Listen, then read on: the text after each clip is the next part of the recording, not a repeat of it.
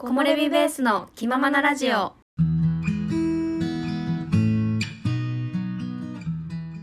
このラジオは山登りにハマって長野に移住した私おまると個室のワーキングスペースを使ってみました。おさゆの。山登りや私たちの人生の山登りについてゆるーくお話しするラジオですはい今個室から、そうなんです。初の試みです。なんかすごいようん。なんかすごい綺麗ねうん。しかもなんかあの、なんていう、ライト、うんあの、じ自撮りライトみたいなやつある。ちょっとこれ使ってる そう明るくなるやつ。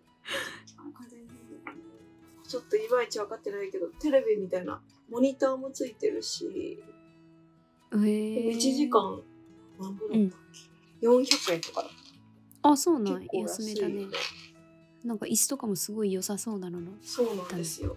デスク、ねデスクチェアというやつですかね。はいおーまあ作業スペースとして良さげなとこですねそうなんです。木漏れ日えっと本題に入る前にですがはい。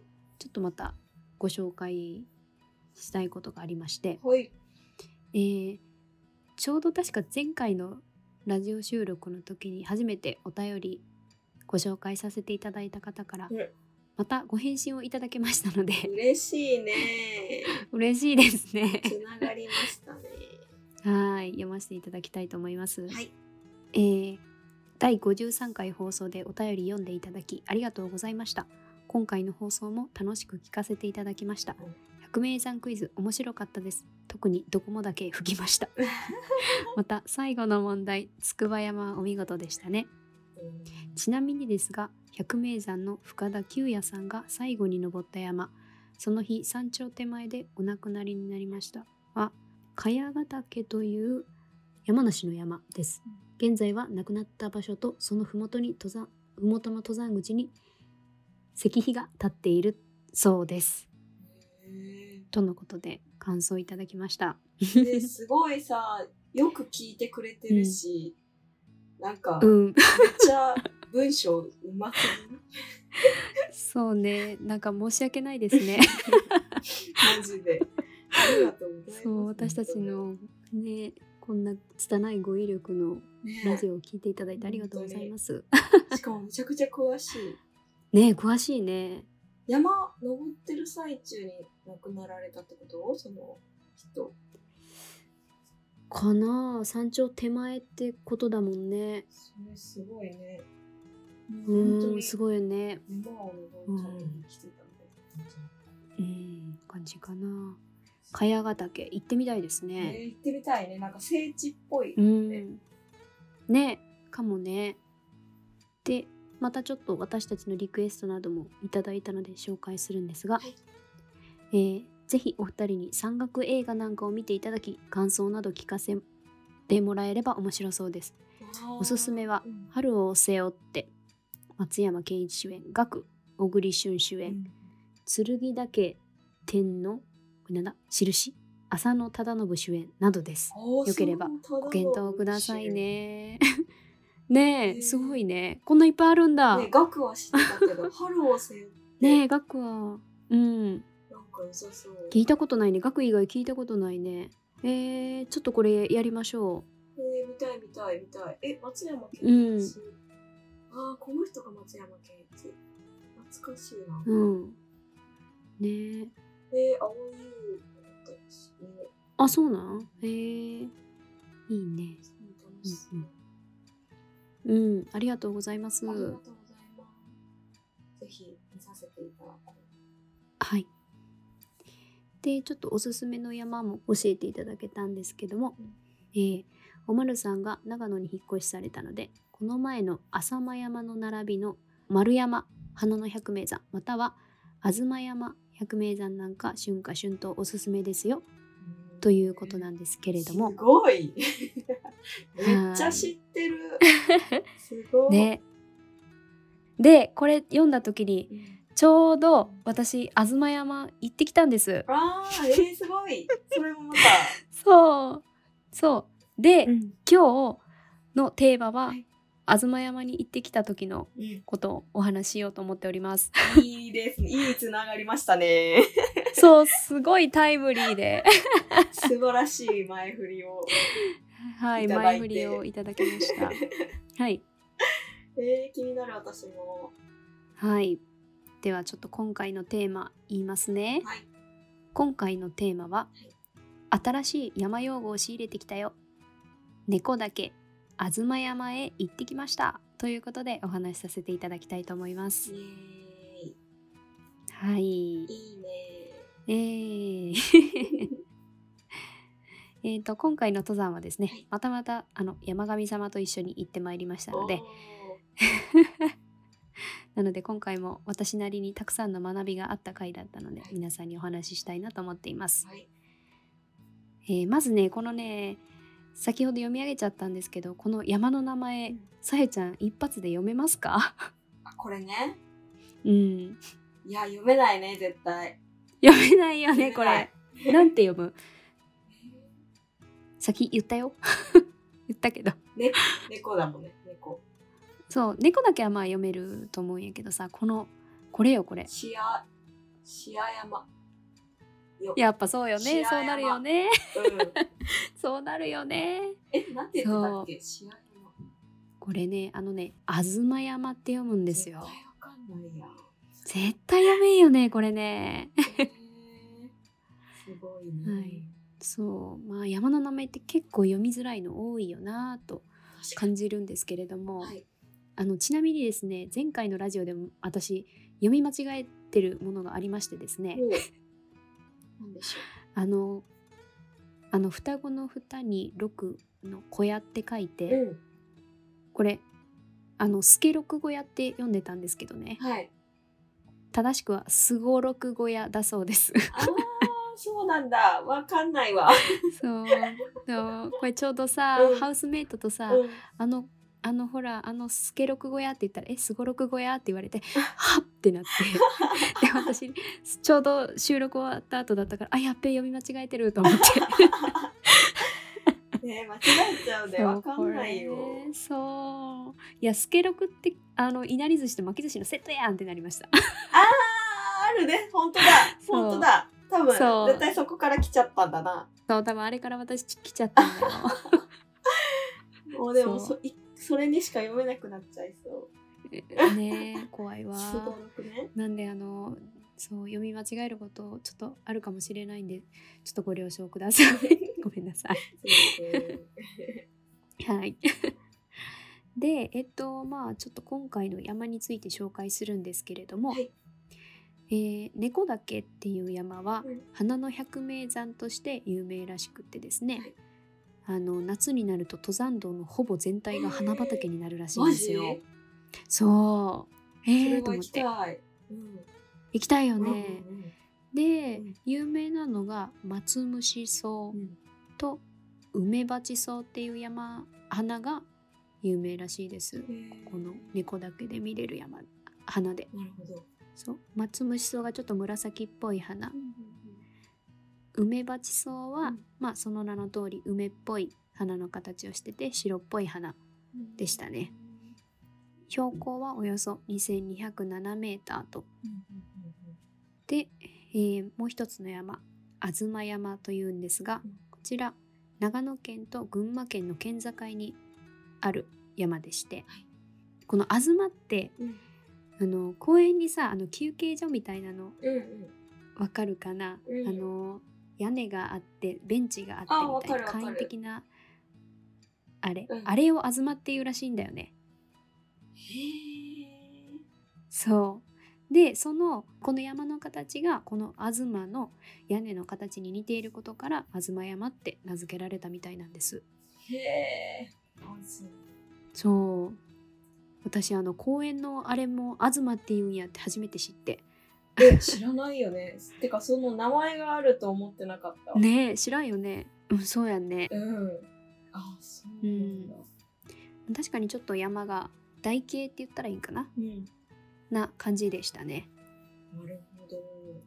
ちなみに標高は2354メーターと猫岳よりちょっと高い感じの山ですねは東山で検索したいのにさ漢字が出てこないわ、あ出てこんでしょ、うん。それね私シアって調べて出してる。あこれだ。あシアじゃ出てこない。出てこいない。や出てきた 出てきた。あれできた。本当だ。東屋。あずまやか。あずまやってい休うんか。憩所？うんうん。わかりますかね？なんかねあのよく公園とかさ展望台とかでねあれよねあの見かけるよね。そうそう。えーうわめっちゃいいいいでしょう、う。んそうさ猫岳はねあの夏のシーズンもちょっと行ってみたいなって思いましたね。行きたいですね。うん。はいということで、はい。まあざっくりと山の紹介をしたので、うん。今回の産業についてちょっとまあ最初から言っていきたいんですけれども、はい。まずですねうん。出発はうん菅平牧場登山口っていうところからスタートしました、うん。えーちなみにこの東山から登りたい方はここの牧場の登山口からちょっと下に下っ徒歩多分10分ぐらいかな、うん下ったところに東山登山口っていうものがあるのでそちらからも登れます、でね今回重要なポイント。うん。トイレが封鎖されてたんですよね、そうだいたい今まであのうん。冬季の間もなんやかんや空いてたんですよね。ちょっと近くのホテルが空いてたりとかしてたんやけど、うん。今回初めてうん。トイレが封鎖されちゃってて。あららら。そう、まあ、今回は運よくちょっとうん。手前のコンビニでうんうん行ったのでなんとかうん。うん行けましたけどもしはい。冬の間うん。行きたい方がいらっしゃったら注意してください。はい。で登山自体は4月の中旬ぐらいうん。に行ってきました。うんうんすごい天気も良くてね最高の登山だったんですけれども。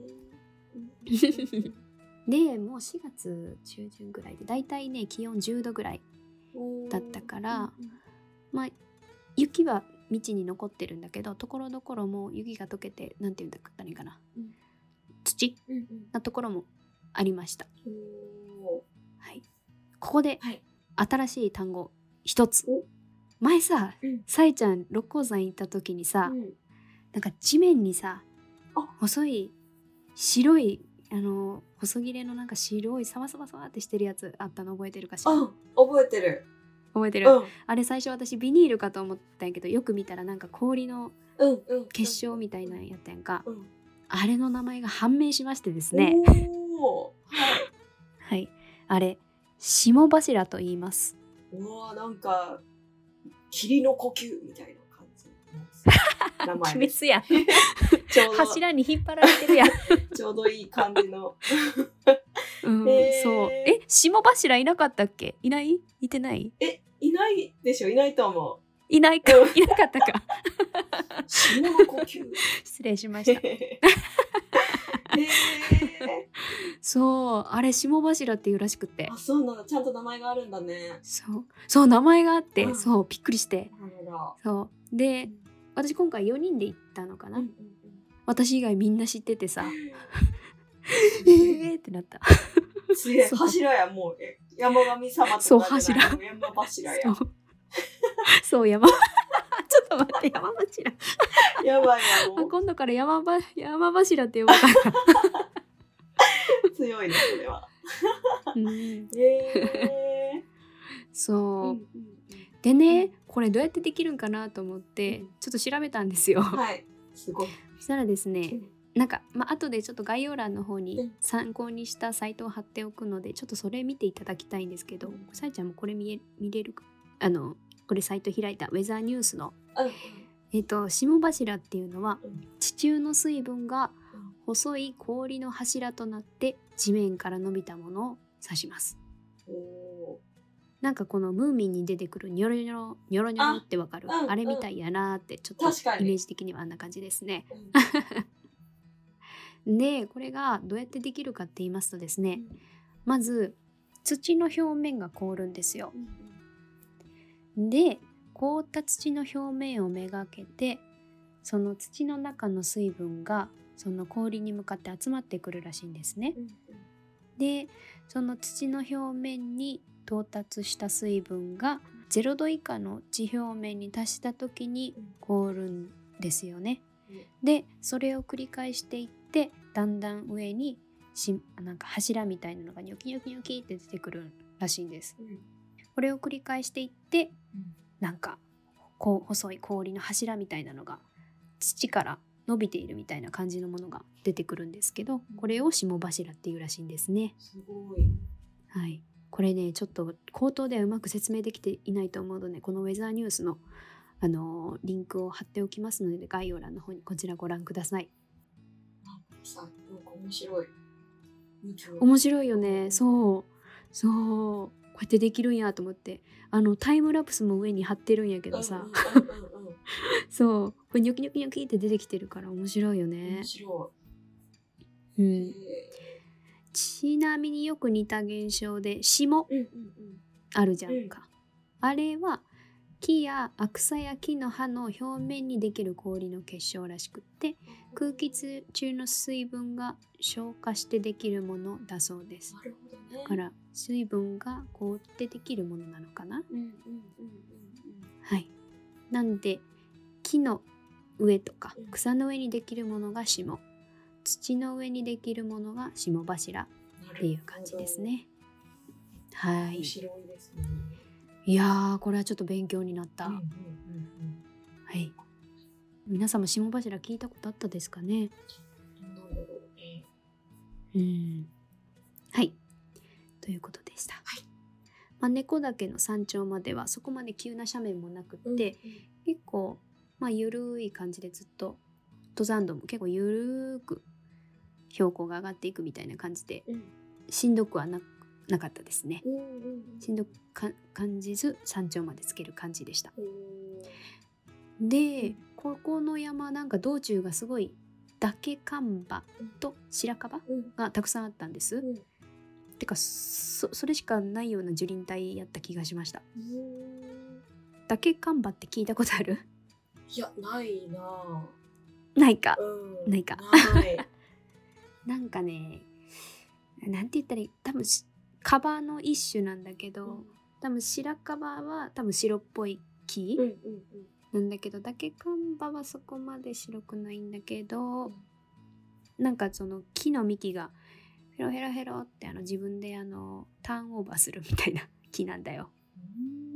ちょっとこれもうまく伝わらないな。嶽寒馬で調べていただければと思うんですが皮がむけるってこそうそうそう皮がねなんかむけてんだよ。とああ、よく見るね、この木、ね。あよく見ますか？本当だ、むけてる。そうそうそうへえ。こんな感じ。だから白樺とこの嶽寒馬うんうん。が結構いっぱいあった山でしたね。なるほど。うん、うんでねあの私白樺がたくさん生えてるとこ見るとなぜかロード・オブ・ザ・リングを思い出すんですよね 言ってるね、いつもね。言ってるよね、うんうんうん。確かあのほらさ大台ヶ原の山頂付近でもあったやんそういうとこあった。言ってたね。覚えてる、うんそうあ覚えてる。の時も言ってたやろ。そう。でも誰も共感してくれん。私、ロード・オブ・ザ・リングあんま知らないからな。そうやんな。そううん。あんま知らんのよねみんな。共感した人がいたらぜひコメントしてください。はい、コメントお願いします。で、えー、と山頂、まあ、着いどれぐらい着いたかな？1時間半ぐらいあ2時間か、うんまあ、1時間半とかそれぐらいで山頂に着いてうんなんかあのすごい視界が開けてるから、うん北アルプスがボーンって一望できるのよね。わあ、めっちゃいいね。というかその登山口でももうすごく北アルプスが目の前にバーンって見えるんよ。うんうんうん。それでもすごいいい景色やったんやけど、うん山頂から登るとまたね標高も高くなってすごい綺麗な景色でしたね。いいですね。はい、でまあ猫岳の山頂付近でちょっとまあ軽く休憩をとって東山へと向かったんですけれども、うんここのねこの山頂からの下って登るっていう感じだったんやけどこの下りが結構道が細くて怖かったんよね。あ、そうなんや。そうなんかね雪があるとことうん。なんか雪がないとこは地面がなんかドロドロってしてちょっとずるって滑るような感じの泥？水っぽい。怖いね。そう。それがなんかちょっとほ細いうん。道が細いからうん。結構崖になってるっていうかうん。うんちょっと怖かったね。滑ったらうん。う ん危ないなーっていう感じのとこでしたね。なるそれでここで第2個の新しい用語、うん。えー初めてコルを通りました。コル。コルって聞いたことありますか？ないですね。んないですか？はい。私最初稜線やと思ったんよ。うん。自分が今「あここ今稜線ですね」って言ったら「いうんやこれはコルだよ」っていうのを教えてもらいました。へえなんだなんだ えっとねこれ説明が 難しいんだけどコルは山の山頂と山頂の間の少し低くなったところ。うんうんでちょっとまあひらひら平たくなってる。うん。日本語で暗部っていうらしいんやけどあの蔵の部分って書いてあのほら馬の背中に置く蔵ってわかるかな、うんうん。あんな感じの形をしてるから暗部って呼ばれるらしいんだよね。うん蔵イメージできる？こう。うん。難しいな。イメージしてるのとちょっと違いそうだな。違うか。なんかコルはなだらかで広いところが多いから、うん。一般的に小屋とかテント場が結構ある場所が多いんだって。へえだからさあのほら、えー、と八ヶ岳のほら天狗岳とか行ったの覚えてるかな？うんあの辺りとかコルやったんじゃないんかなと思って小屋とかあったやんか途中。そう。だからうん。山のピークとピークの間のちょっとひ開けたところうんってイメージかな。うん。はい。だそうです。すごいね。でそのコルねすごいお結構急斜面やったんやけど、うん雪が結構積もっとったからさあのケツ滑りしたよね。痛そう。あもう全然痛くないよ。楽しいよ。あ うん。いいじゃん。いいいくはないか。楽しいなら。いやね。楽しかったよ。楽しかった。そう。まだ雪楽しめると思っ楽しみ尽くしてますね。ていやーまだまだ楽しみ尽くせますよ。うんうんそいでうん。えっ、とまあコルを抜けて、うん。最後の東山へ登りはちょっとやっぱ急やったんよね、私的に。であのーそれまで雪がちょっとシャバシャバ水っぽかったから、うん。アイゼンなくても行けるなって感じで行ってたんですよ。うんうん。でもこの東山への最後の登りは、まあ、樹林帯でうん。結構木が覆われてたから、うんうん。なんか日陰になってて地面がちょっと硬くなってたから、うんうんアイゼンをつけようっていうことになりました。うんで私含めて4人中もう山上さんは体力お化けだからうん。うんまあすす行って、うん。もう一人のハウスメイトもサルサ好きのハウスメイトの、うん。なんですけど、うん。あの山のサラブレッドと呼んでまして。もうなんか両親ちっちゃい時から英才教育でうん。山に登ってた人だから。もうすすごいすごいんですよ。でもう一人はゆっくりペースの方がいらっしゃったんで私的にはすごいありがたかったです。そう。でまあゆっくりジグザグ進みながら登っていって、ここで、はい。はい、最後の新しいワード。お「エビの尻尾」に遭遇しました。えー、何？かわいい さえちゃんエビの尻尾聞いたことある？エビの尻尾はあるけど。ある？あの山用語では聞いたことないな。あーないですよね。うーんとエビの尻尾は、うん。えっと無表って言って、うん。無表ってねえっと霧に氷って書いて、無表って言うんだけど、無表の一種でうんうんエビの尻尾みたいに片わ片側だけが雪がバーって長く凍ってるやつ。あです。ー待って私それ見たことあるかも写真で。えほんと？ちょっと違うかな。あはいはいうんうんうんうん。えめっちゃ綺麗やん。ある、うん。そう。あこれがすごい山があるぞみたいに聞いたことある。あほんと？これ無表っていうんだろ無表っていうの無表なんかいっぱい種類があって、うん。その中の一個のことをエビの尻尾っていうらしいよちなみにうんあの樹氷って多分聞いたことあるかな？スノーモンスターって言ってうん。あのー蔵王っていうすごい樹氷で有名なところ聞いたことないかな。えそれ山？うんうんうん。どこ？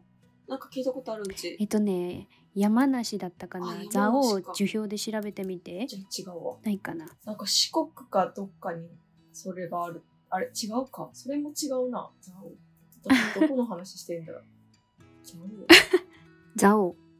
あのね蔵に王様の王って書いて蔵王って読むんやけどそうここの樹氷でい聞いて多分一番パッて有名なのはこの蔵王って山だと思うんだけどこれが樹氷なんよね。はいはいはいはい。もうなんか木の形がわからんくなるぐらいこの雪がねお積もってるみたいな。おすごい。でよくスノーモンスターって呼ばれてるのをインスタとかで見ます。えーめっちゃ綺麗じゃん、そうここも行ってみたいよ。てる。えほんまに？うんなんか冬えじゃあ結構一般的に行ける場所なんかな？なんかあれロープウェイがありそあほんまやね。う、うん。あえー、そうなんや。こうん、えー、すごい。れちょっと行ってみたいんですよね。いいね。うん。でさゆちゃんエビの尻尾がどんなのかイメージつきました？うん。これこれだわあ私が見たことあるのは。あほんま？あの肉眼はないけど、あ肉眼ない？うん。あなんか写真で見たってことか。なんかこの山それが四国の山だった気がするんだけどな。うん尾が有名な山があるよって。えー、そうなんや。どこなんやろうね。奈良かな。高見山？これかな？奈良？えー、そう。私これいや多分ぽいのは見たんやけど、うん。これエビの尻尾って言うんやっていうの初めて知りましたね。そうだよね。私も知らなかった。そう。っていう新用語でした。えー、面白いですね。うん。ほいで、うん。この吾妻山の山頂もですね、まあこちらもね見晴らしがよくってねあのー猫岳もまあもちろん見えますし、あとねあのちょうど長野と群馬の県境なんで、うん。群馬の街並みも見えるんですよね。へえそう。でねあの多分妻恋村って聞いたことない？ないな。